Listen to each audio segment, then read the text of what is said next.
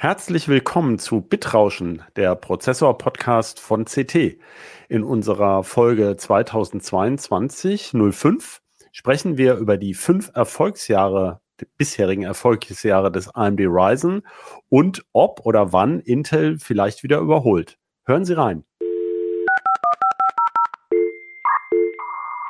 CT Bitrauschen.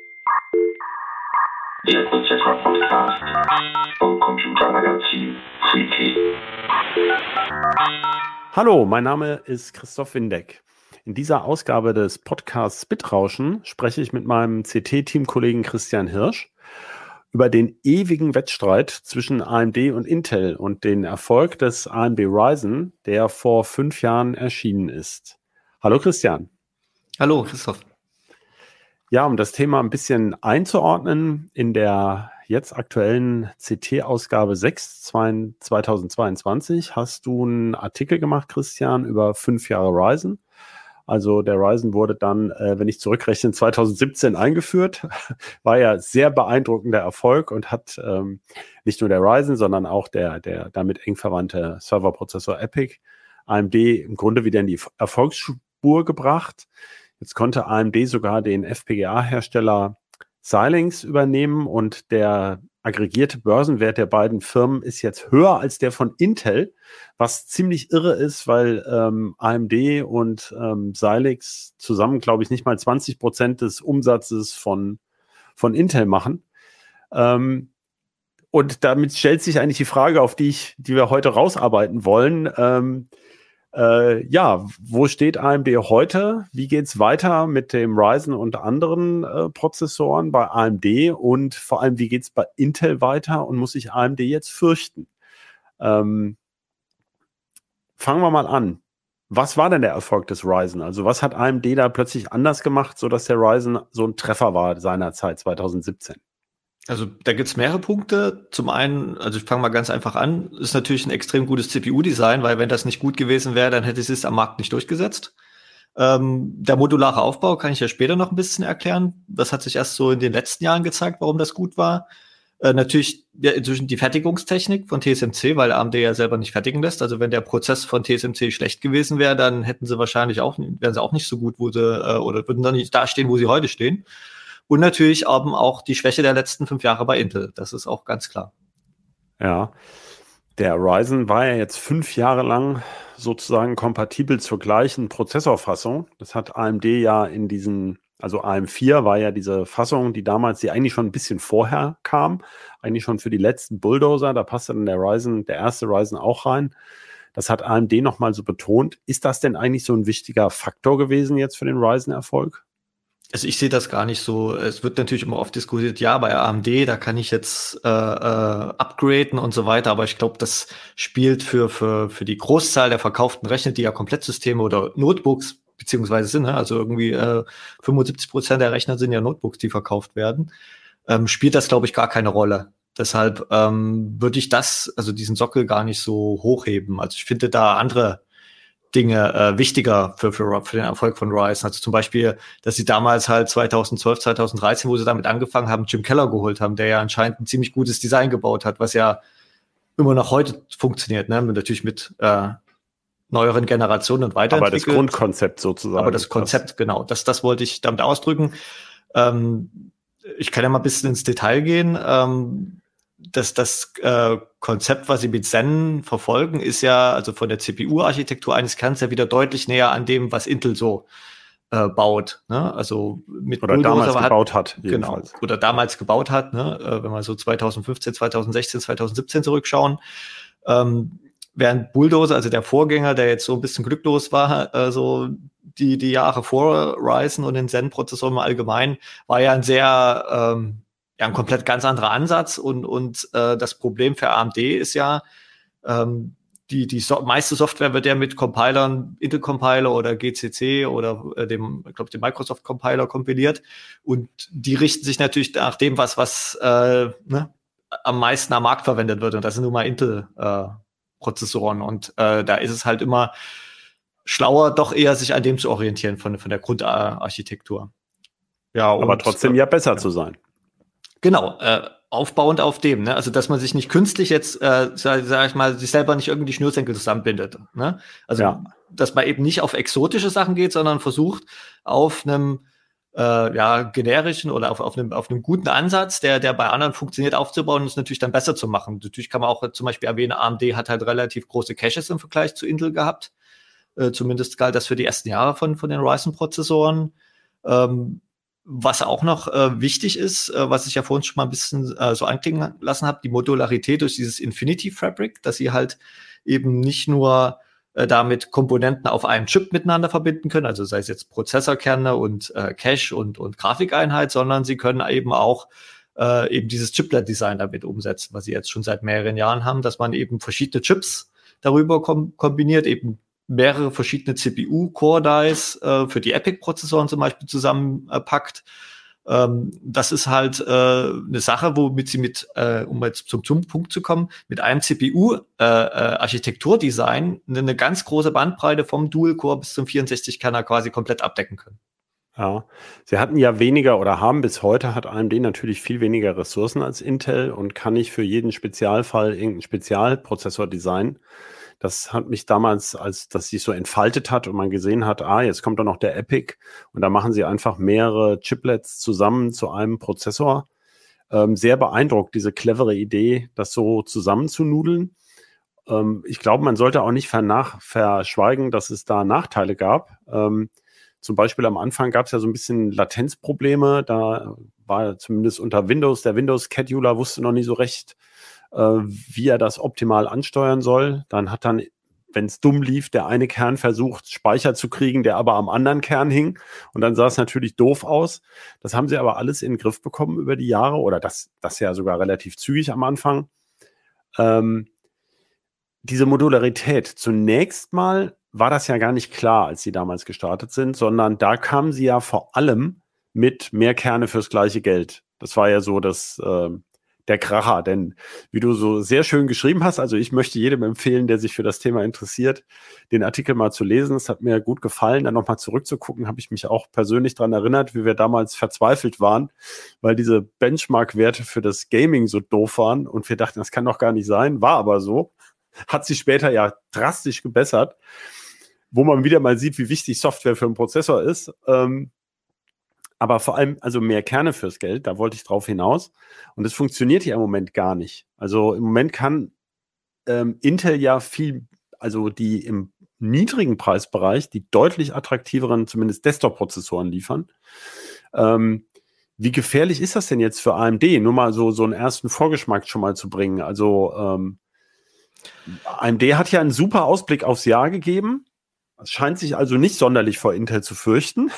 Frau, Frau Su, Lisa Su, die, die äh, wirklich beeindruckende Chefin, hat ja so gesagt, so, ja, also bei uns alles super. Wir verkaufen weiter mehr Prozessoren und bei Servern starten wir noch weiter durch. Obwohl sich ja, und das fand ich eben den springenden Punkt, also 2017 war klar, mehr Kerne fürs Geld.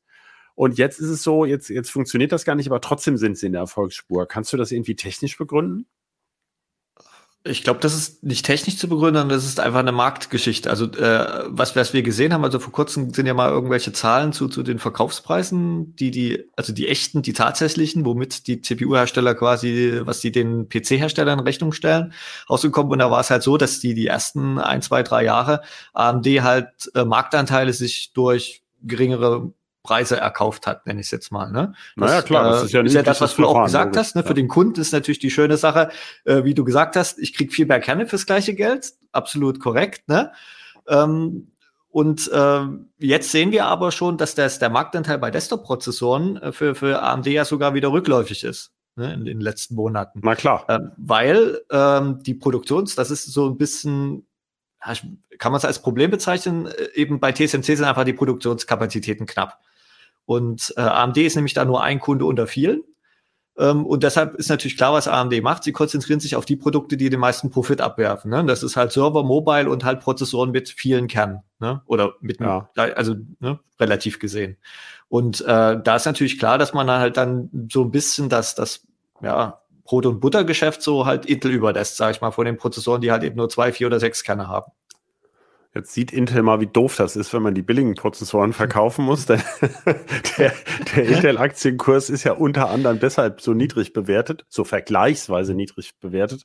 Im Moment kann man ja angesichts der Ukraine-Krise sowieso gar nicht über Aktienkurse viel spekulieren, aber so sah es halt bis vor ein, zwei Wochen noch aus weil eben die Profit, die Bruttomarge bei Intel nicht so doll ist, weil sie ihre Prozessoren halt relativ billig verkaufen müssen. Also es ist jetzt genau die Situation, in der AMD jahrelang festklemmte und äh, Intel die fetten äh, Renditen eingestrichen hat, also die höhere Marge. Und das macht AMD jetzt auch.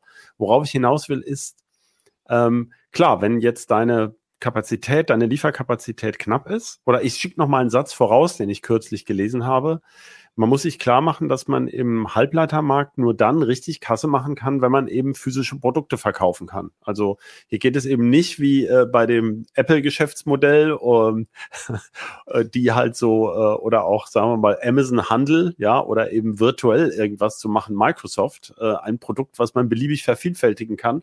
Man muss erstmal das Produkt eben haben. Also man muss es fertigen können und so. Das heißt, AMD ist derzeit eben äh, von der Liefermenge her beschränkt und macht das Schlauste, was sie machen können.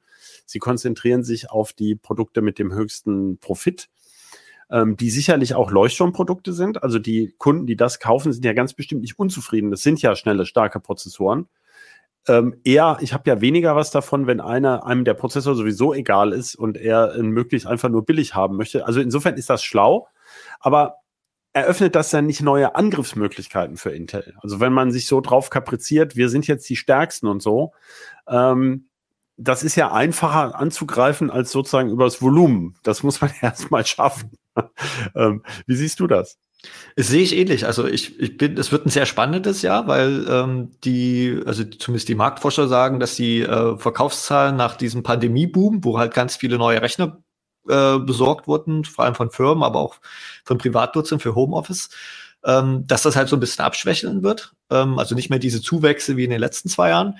Und dann ist eben die Frage, wer der beiden großen äh, x86er Hersteller kann sich das größte Stück vom Kuchen da äh, abschneiden.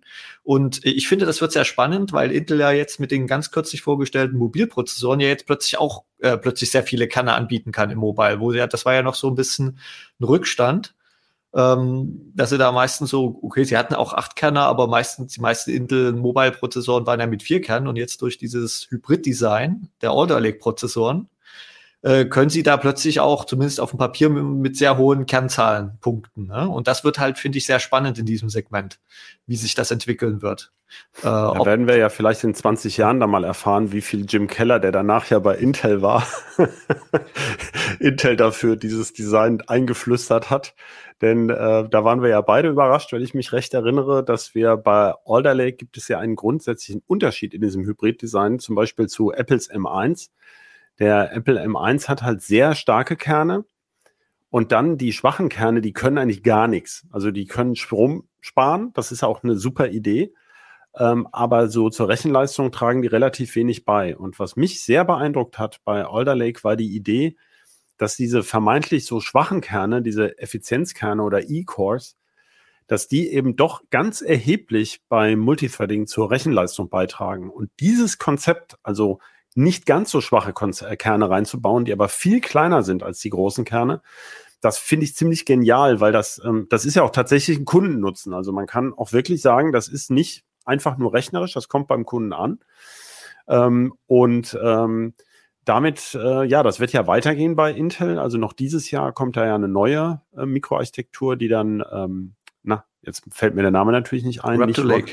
Raptor Lake natürlich. Ich bring's immer mit Rocket Lake zusammen. Ja, ich, mich muss auch immer nachgucken. ja, das war ja letztes Jahr. Ähm, das heißt, Intel macht weiter, aber AMD steht ja auch nicht still, sondern äh, da kommt ja dieses Jahr, das ist ja auch offiziell bestätigt, Zen 4 dann mit dem Ryzen 7000. Ähm, ja, und wie gesagt, AMD selbst hat gesagt, das Jahr wird super. Also wir verdienen noch viel mehr schönes Geld.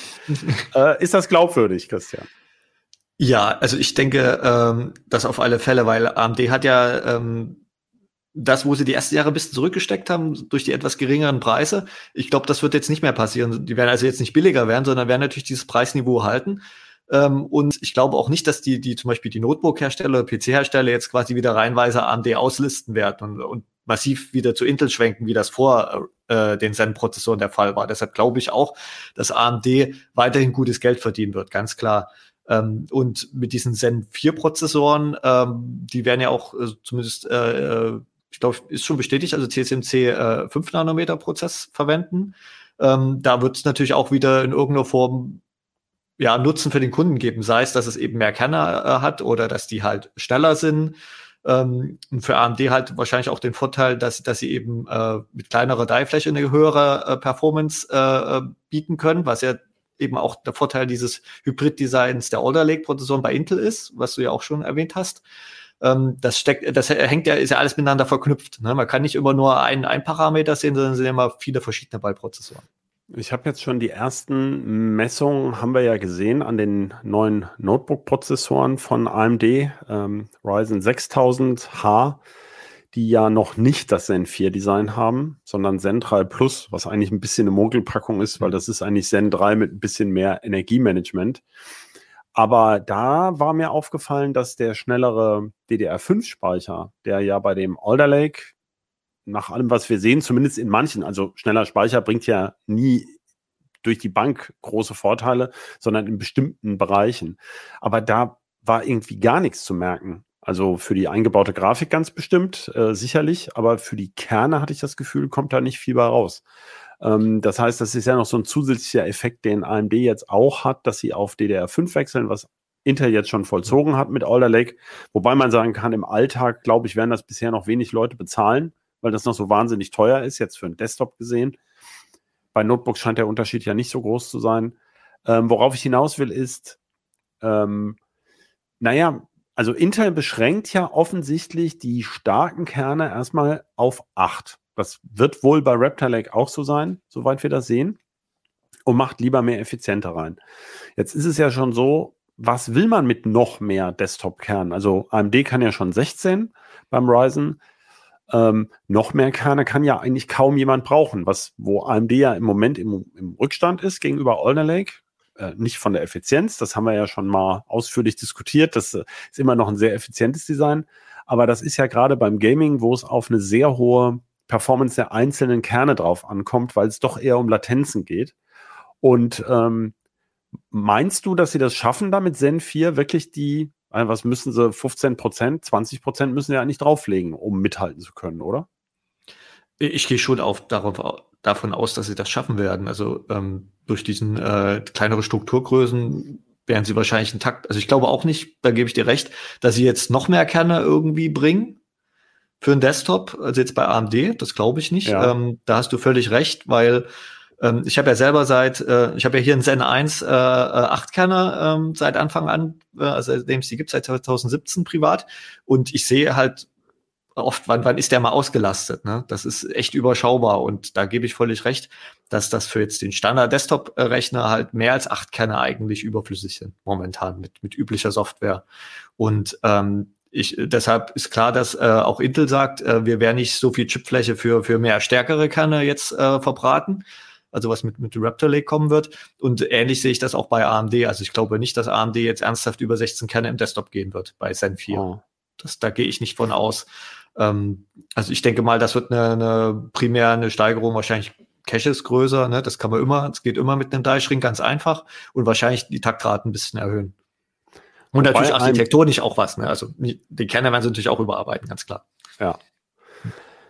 Was mir aufgefallen ist, beide Hersteller tun sich ja so ein bisschen schwer mit den Terminen. Also die Sachen kommen ein bisschen langsamer, als man sich so das vorstellt. Das hängt ja auch mit der, mit dem Chipmangel zusammen. Aber auch so, ich meine, AMD hat vor, das ist ja nun schon, jetzt haben wir März schon fast. Ja, jetzt haben wir, wenn das hier erscheint, haben wir März. Mhm. Ähm, das heißt, wir sind dann sozusagen drei Monate vor der Computex schon wieder. Naja, vier. Ähm, aber äh, das war ja auf der Computex 2021, wo AMD von dem Reason Reason, sage ich schon, Riesen Cache Ryzen angefangen hat. Also das war ja schon im Juni 2021, wo sie da dieses tolle Konzept, wir stapeln da oben einfach so einen Chip drauf und dann haben wir mehr Cache. Den kann man immer noch nicht kaufen. Und es kommt noch nicht mal der Prozessor, den sie damals vorgeführt haben, sondern noch ein anderer. Ähm, und das Interesse ist eigentlich schon ein bisschen erlahmt an dem Ding. Ähm, deswegen bin ich so ein bisschen skeptisch, was so mit größerem Cache, äh, also entweder hat es AMD gar nicht nötig. Gut, ich meine, wenn sie schon Lieferengpässe bei den anderen Prozessoren haben, dann ist es, sieht es immer doof aus, einen neuen Typ einzuführen. So nach dem Motto, du kannst das hier nicht kaufen, willst du nicht dieses Produkt auch noch nicht kaufen können? Also das ist immer eine schwierige Verkaufe. Aber ähm, ja, wie siehst du das? Ich meine, macht AMD nicht allmählich irgendwie ein, ein, ein äh, lassen die Sachen liegen, die Intel dann aufnehmen kann? Oder also ich sehe da so langsam eine, eine Gefährdung, dass sie auch mal liefern müssen eigentlich. Ein bisschen gebe ich dir recht. Also man sieht ja, die, die Ryzen 5000 sind ja auch schon, äh, glaube ich, Ende 2020 rausgekommen, die ersten. Ähm, da ist ja seitdem auch nicht mehr viel passiert. Ne? Ähm, ich ich, ich sehe das auch so, dass AMD äh, Tempo rausgenommen hat, während am Anfang hatten sie ja wirklich jedes Jahr da äh, Produkte rausgeballert ohne Ende bei Ryzen. Ähm, weil, weil natürlich Intel sehr lange gebraucht hat, um jetzt eben erst mit Alder Lake wirklich kontern zu können. Ähm, deshalb vermute ich, dass es jetzt bei AMD auch wieder ein bisschen schneller gehen wird, dass sie da was bringen müssen. Ähm, ja, ähm, mit diesem, diesem gestapelten ja, Cache, äh, wie Cache nennt sie es, glaube ich, ne? Ähm, hätte ich auch gedacht, dass sie das schneller bringen. Ähm, also jetzt bringen von dem Sinne, man kann es auch kaufen, da hast du völlig recht.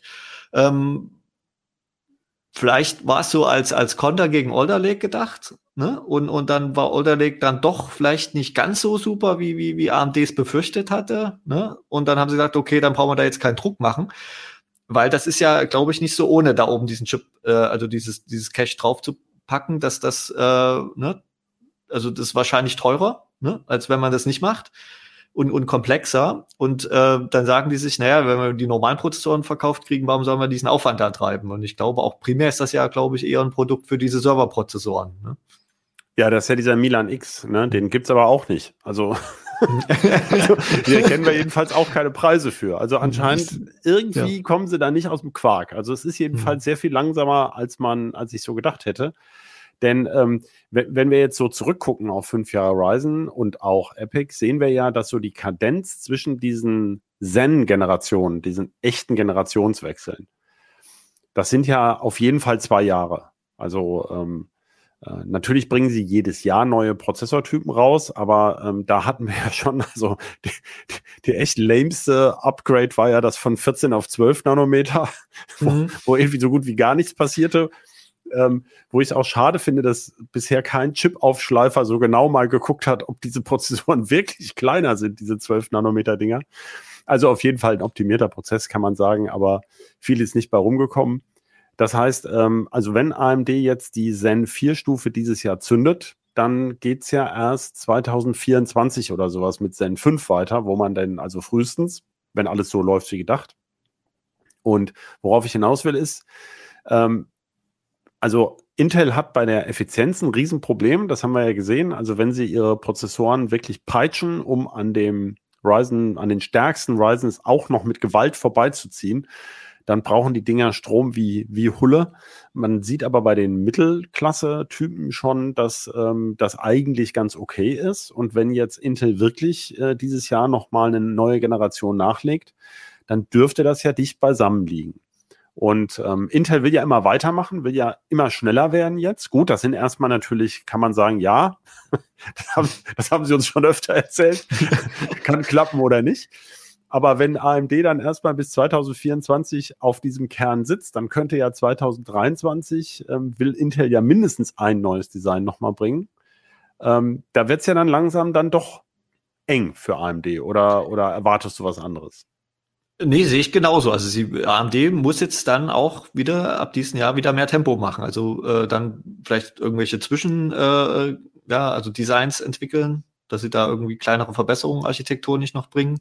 Ähm, weil ähm, Intel wird ja mit diesen äh, Raptor Lakes ja sowohl äh, was die Single Threading Performance, wo sie ja mit Order Lake sehr gut dastehen, das muss man einfach mal ganz klar festhalten, da sind sie ja die schnellsten momentan, äh, werden sie ja wieder eine Schippe drauflegen und, und Multicore halt durch diese wahrscheinliche Verdoppelung der E-Cores ja auch nochmal massiv. Und dann äh, wird AMD mit, mit, kann ja auch nicht beliebig viele Zen-Kerne einfach äh, im Desktop bringen. Ne? Also die haben ja auch irgendwann eine begrenzte Die-Fläche, also von den Kosten her.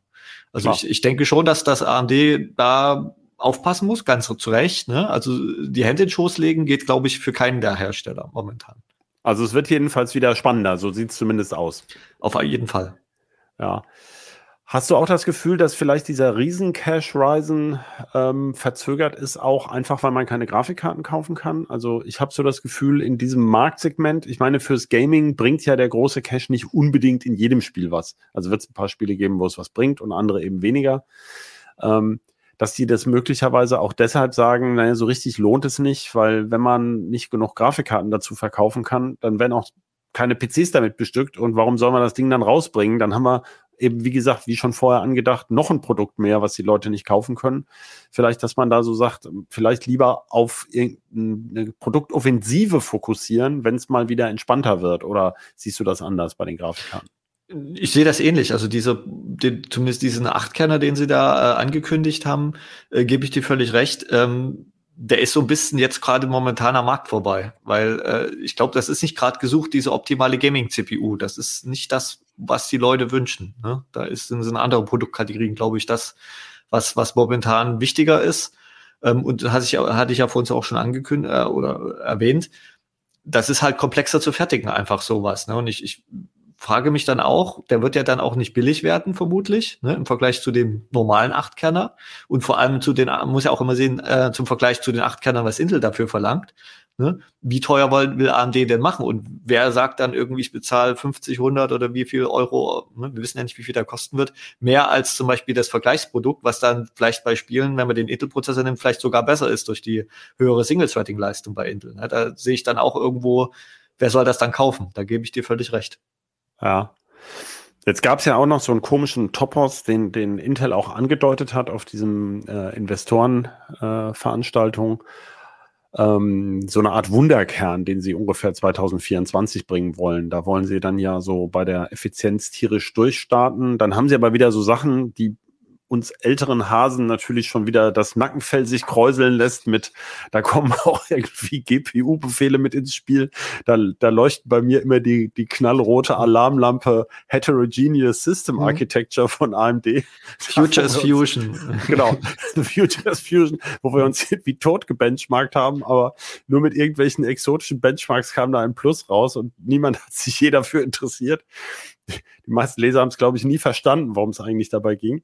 Jetzt ist das natürlich ein bisschen bösartig, weil, ähm, na klar, übernehmen Grafikrecheneinheiten oder Spezialbeschleuniger tatsächlich schon viele Aufgaben, aber doch eher, sagen wir mal, man merkt es mehr bei Smartphones oder sogar Kameras oder so, ähm, wo viel mehr KI-Algorithmen zum Einsatz kommen, als jetzt bei der klassischen ähm, Desktop-Software äh, klar, es wird mehr, also bei den Kreativanwendungen gibt es schon ähm, Anwendungen, die das nutzen. Bei Spielen wundere ich mich immer so ein bisschen, dass es da noch ähm, recht fokussiert ist, scheint mir. Also zum Beispiel bei der Grafikkarte dieses, dieses ähm, KI-Sampling, was sie da machen, um für die Bildverbesserung.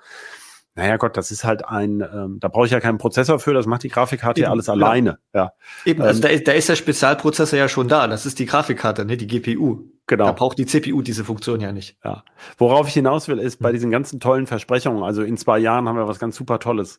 Glaubst du, dass das so toll wird? Also, oder wie? Also es gibt ja Gerüchte, das äh, dass dieses, was da so Lunar Lake und Nova Lake sind so diese Codenamen, die da rumschwören von diesen Prozessorgenerationen, also sagen wir mal so 2024, 2025 rum, dass das ist, was eigentlich dieser Jim Keller bei Intel entwickelt hat. Also nur zur Info, der war ja ähm, schon quasi überall, ne? Der war mal bei äh, äh, äh, Deck, wo er diese Alphas entwickelt hat. Dann war er bei AMD, ähm, war auch mal bei Tesla, bei Apple. Bei Apple, genau. Äh, genau, und äh, er war ja. Jetzt macht er KI, ne? Bei irgendeiner genau, KI-Bude. Aber 2018 bis 2020 war er bei Intel zwei Jahre. Und es wird ja gerüchtet, dass eben genau dieses super tolle neue Design eben genau dann so kommen soll. Also, da, weil das vielen Leuten ist das immer nicht bewusst. Sie denken immer, ja, Intel entwickelt jetzt das, was sie nächstes Jahr bringen werden. Äh, also wirklich angefangen für eine neue CPU-Architektur. Das war auch bei Ryzen so. Vielleicht hat man es vorher vor uns schon ein bisschen so mitgekriegt. Ne, da hat Intel, äh, Entschuldigung, da hat AMD ja 2012 mit angefangen, zumindest mit einem Blatt Papier und mal angefangen irgendwie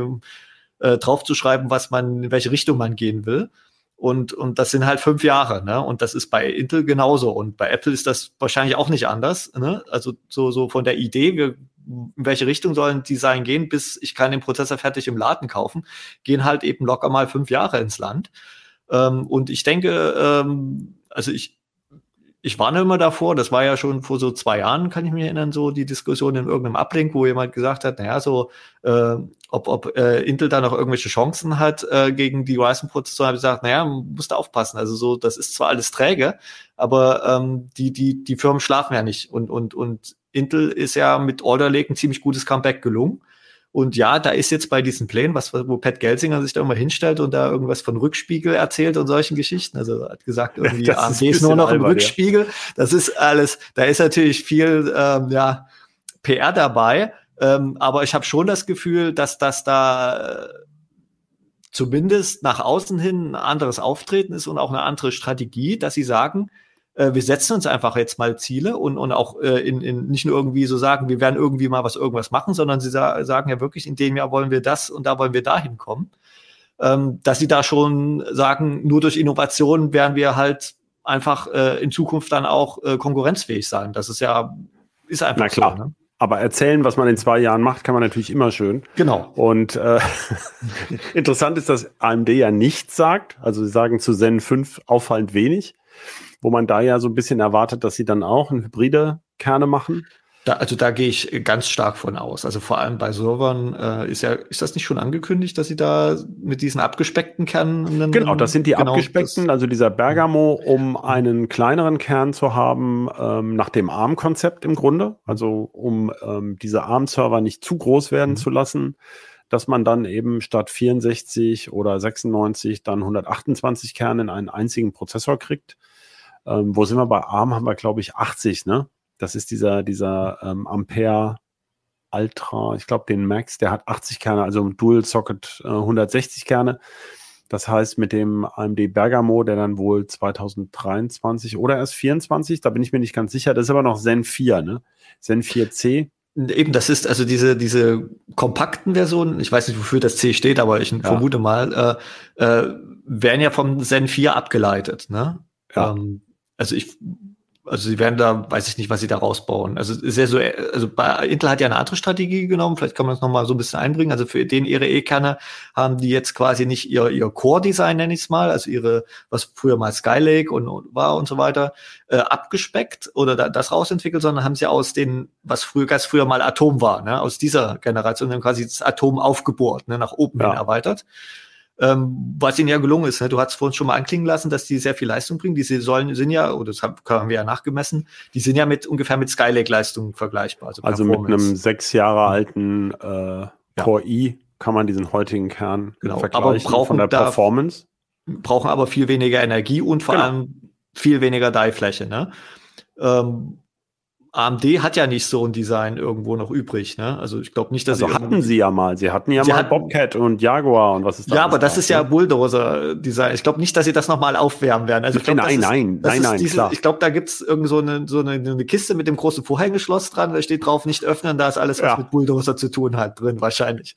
Ne? Und Denke ich äh, auch. Ja, und äh, genauso gibt's ja auch so ein äh, äh, Cannon Lake äh, Fach bei Intel, was auch verschlossen das stimmt, ist, nicht drüber genau. geredet werden darf. Nee. Ähm, so und ich deshalb ist logisch, dass sie das von von seinen ableiten. Das war ja auch. Sie hatten ja äh, letztes Jahr diesen Talk, ne, so selber ein YouTube-Video, wo von AMD zwei Leute geredet haben, auch über diesen Erfolg von Zen. Und da hatten sie ja das auch im Prinzip äh, zwischen den Zeilen ja gesagt. Ne? Sie haben ja nicht, viele Leute haben das fehlinterpretiert, die haben gesagt, AMD man wird kein Hybrid-Design machen. Das haben sie aber nicht gesagt. Die haben halt gesagt, wir werden es auf dem Zen-Style oder so umsetzen. Ne? Und äh, da gehe ich ganz klar von aus, dass sie da einfach äh, ein abgespecktes Zen 4-Design, was dann halt eben deutlich kleiner sein wird, natürlich auch nicht ganz so leistungsfähig, ähm, bauen werden und das dann eben als äh, Hybrid bringen werden, weil ich glaube, um Hybrid wird man in Zukunft einfach nirgendwo mehr rumkommen bei CPU-Designs. Ne? Das, ob das jetzt eher der Apple-Weg ist, wir machen viele dicke Kerne und ein paar wenige, oder der Intel-Weg, wir machen wenig dicke Kerne, aber sehr viele äh, nicht ganz so dicke, ähm, das wird man dann einfach sehen. Ja, Intel hat ja auch schon gesagt, dass sie sogar für Server auch so ein Design machen wollen. Ähm, ein Xeon nur mit diesen Effizienzkernen, um besonders viele reinzukriegen. Aber auch erst in zwei Jahren. Also, mir fällt gerade noch als Gag ein, dass Intel ja die Prozessfertigungs Prozessbezeichnung jetzt so geändert hat, dass sie ja ähm, hinter den Prozess eigentlich kaum ändern müssen und trotzdem können sie eine neue Nummer vergeben. Mhm. Das macht es natürlich auch einfacher. Wenn mal ein Prozess nicht so funktioniert, dann kann man den alten einfach umbenennen. Mhm. So wie sie jetzt erzählt haben, dass sie irgendwas von Intel 4 auf Intel 3 abgegradet haben und wir haben, glaube ich, eine halbe Stunde gesucht, um die Unterschiede überhaupt zu verstehen, die irgendwie eigentlich nur dastehen. Intel 3 ist halt irgendwie besser. das ist also, na gut. Ähm, es geht aber eher darum, dass eben diese, diese Mikroarchitektur ja verbessert wird. Das haben wir ja vorhin schon gesagt. Also diese kleinen Optimierungen, okay, da kann man oben noch ein bisschen Takt drauf kriegen. Vielleicht ist ein Aspekt noch ganz ähm, spannend für Zuhörer, Zuhörerinnen, die sich nicht so damit auseinandersetzen. Du hast ja auch bei der Analyse von Alder Lake ähm, sehr schön rausgearbeitet, dass eigentlich Übertakten immer weniger bringt. Also zumindest bei den P-Cores, weil die ja schon so dermaßen ausgereizt werden von ihrer, ähm, von ihrer Taktautomatik, wenn man so will. Ähm, daher kommen ja diese mörderischen Leistungsaufnahmen. Das ist ja im Grunde werkseitiges Übertakten, wenn man so will. Also früher hatte man eine größere Streubreite bei der Fertigung und überhaupt, weil die, die ja, wenn man eine starre Frequenz hat, dann kann man ja nicht sagen, der Prozessor ist ungefähr so und so schnell, sondern früher hieß es ja, der hat sozusagen 3,2 Gigahertz und dann hatte der die halt auch. Punkt. Und dann musste man ja, um genug davon verkaufen zu können, musste man ja entsprechend selektieren. Und dann hatte man natürlich irgendwelche übrig und konnte nicht noch eine Klasse oben drüber setzen, ähm, weil man dafür dann vielleicht gar nicht liefern konnte. Und durch diese dynamischen Verfahren, wo man sagt, naja, der Turbo, den Turbo garantieren wir ja im Grunde gar nicht. Also wenn die, wenn der Mond günstig steht und der Kühler schnell genug dreht und so weiter und so weiter, dann kriegst du den und sonst nicht. Also es klappt ja verblüffend gut. Die haben natürlich auch dazugelernt. Aber ähm, worauf ich hinaus will, ist, man kann also nicht nochmal eben schnell, wie es früher oft war, so eine 100 Megahertz mehr Variante nachlegen. Das haben wir früher öfter gesehen. Das sieht man jetzt eigentlich viel seltener, oder?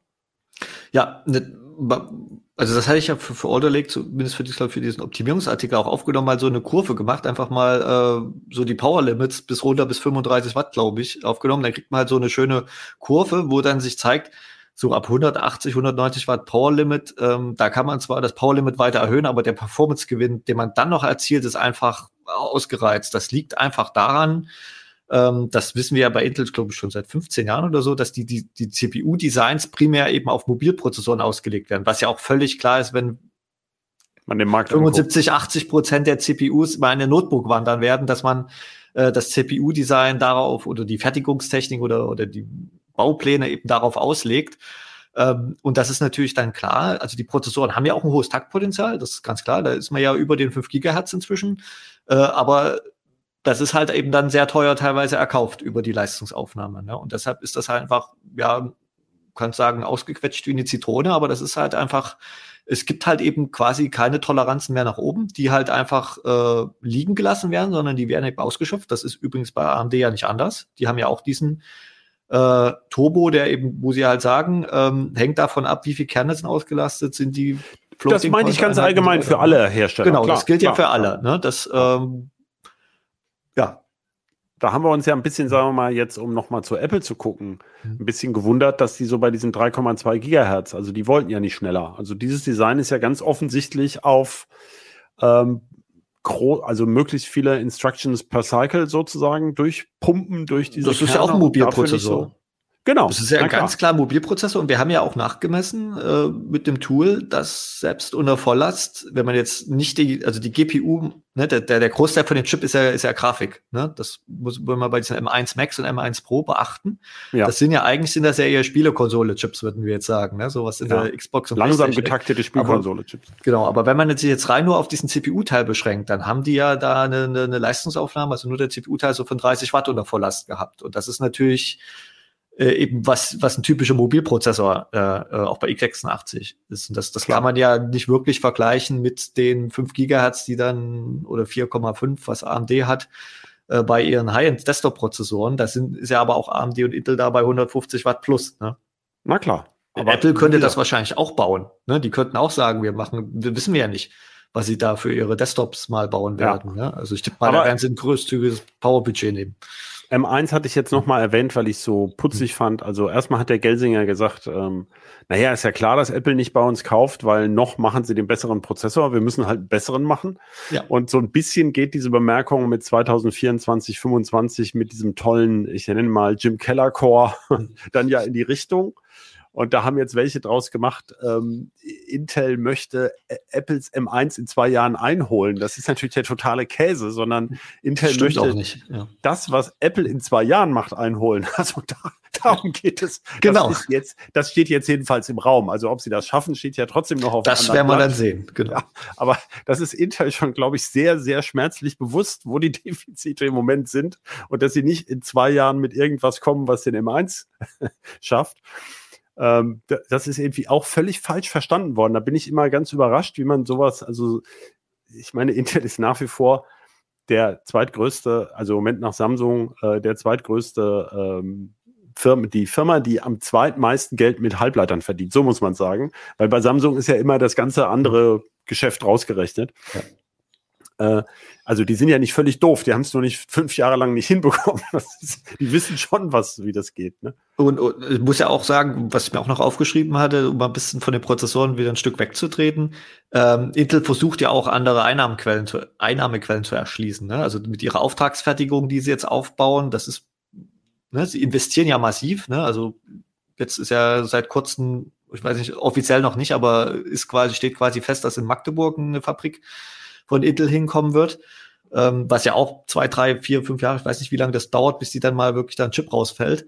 Ähm, und das machen sie ja nicht nur für ihre eigenen Produkte, sondern sie sagen ja auch offensiv jetzt, äh, äh, Leute, ihr könnt bei uns fertigen. Ne? Also sie wollen von diesem großen Auftragsfertigerkuchen auch was von abhaben. Ja. Ähm, und sie steigen ins Grafik, äh, also GPU-Geschäft ein. Ne? Das ist ja, steht ja schon viel länger fest. Das ist auch, hätte ich mir auch schneller gedacht. Ne? Das ist auch so eine Sache, ne? Kommt ja, in zwei Jahren. Wir beide, ist, ja. Sie, sie haben ja, also sie verkaufen ja schon Chips, aber das sind halt nicht die, die, die Leute wollen. Ne? Das sind ja diese ja. für Server, diese da, diese Videobeschleuniger-Dinger. Ich, ich, glaube, bei dem Foundry-Geschäft, also bei der Auftragsfertigung, wird ja so ein bisschen andersrum ein Schuh draus, so nach dem Motto, wenn wir weiter konkurrenzfähig fertigen wollen, müssen wir zusätzliche Einnahmeströme haben, ja. um diese Entwicklung bezahlen zu können. Und dazu, das reicht dann nicht mit unseren eigenen Produkten ähm, die Erträge, die da zurückkommen, die erlauben es uns nicht, in Zukunft noch solche Fabs zu bauen. Genau, das also meine ich das, ja mit, mit sich breiter ja, ja, klar, aber neue Einnahmequellen. Genau dafür, da gebe ich dir, das ist ja das, warum gibt es denn nur noch irgendwie drei große Firmen, die jetzt quasi diese äh, Top-Notes, also diese Spitzenprodukte äh, fertigen können, also Samsung, TSMC und Intel. Ne? Das liegt einfach daran, dass die anderen auf der Strecke geblieben sind. Das war ja auch noch so ein Punkt, den hätte man auch noch erwähnen können äh, wo es hätte für AMD mit Ryzen schiefgehen können. Sie hatten ja am Anfang auf Global Foundries gesetzt und dann hatte Global Foundries 2018 gesagt, wir gehen aus den 7 Nanometer raus, ne, oder bringen Klar. die erst gar nicht. Äh, und das hätte für, wenn AMD da halt nicht bei TSMC äh, Unterschlupf gefunden hätte oder das nicht möglich gewesen wäre, dann, dann wäre das nicht so gut gelaufen mit diesen Ryzen-Prozessoren. Wobei man dazu sagen muss, dass sie ja mit den Grafikchips zu TSMC schon guten Draht hatten. Sozusagen. Ja, ja, genau. Sie hatten schon Entwickler, die wussten, ja. wie man mit diesen Libraries von TSMC eben arbeitet und mussten da nicht umlernen, was ähm, ja. Aber wenn TS Genau, aber wenn T der TSMC 7 Nanometer Prozess nicht so gut wäre, wie er ist, der ist ja ziemlich gut, ne? der ist ja erfolgreich.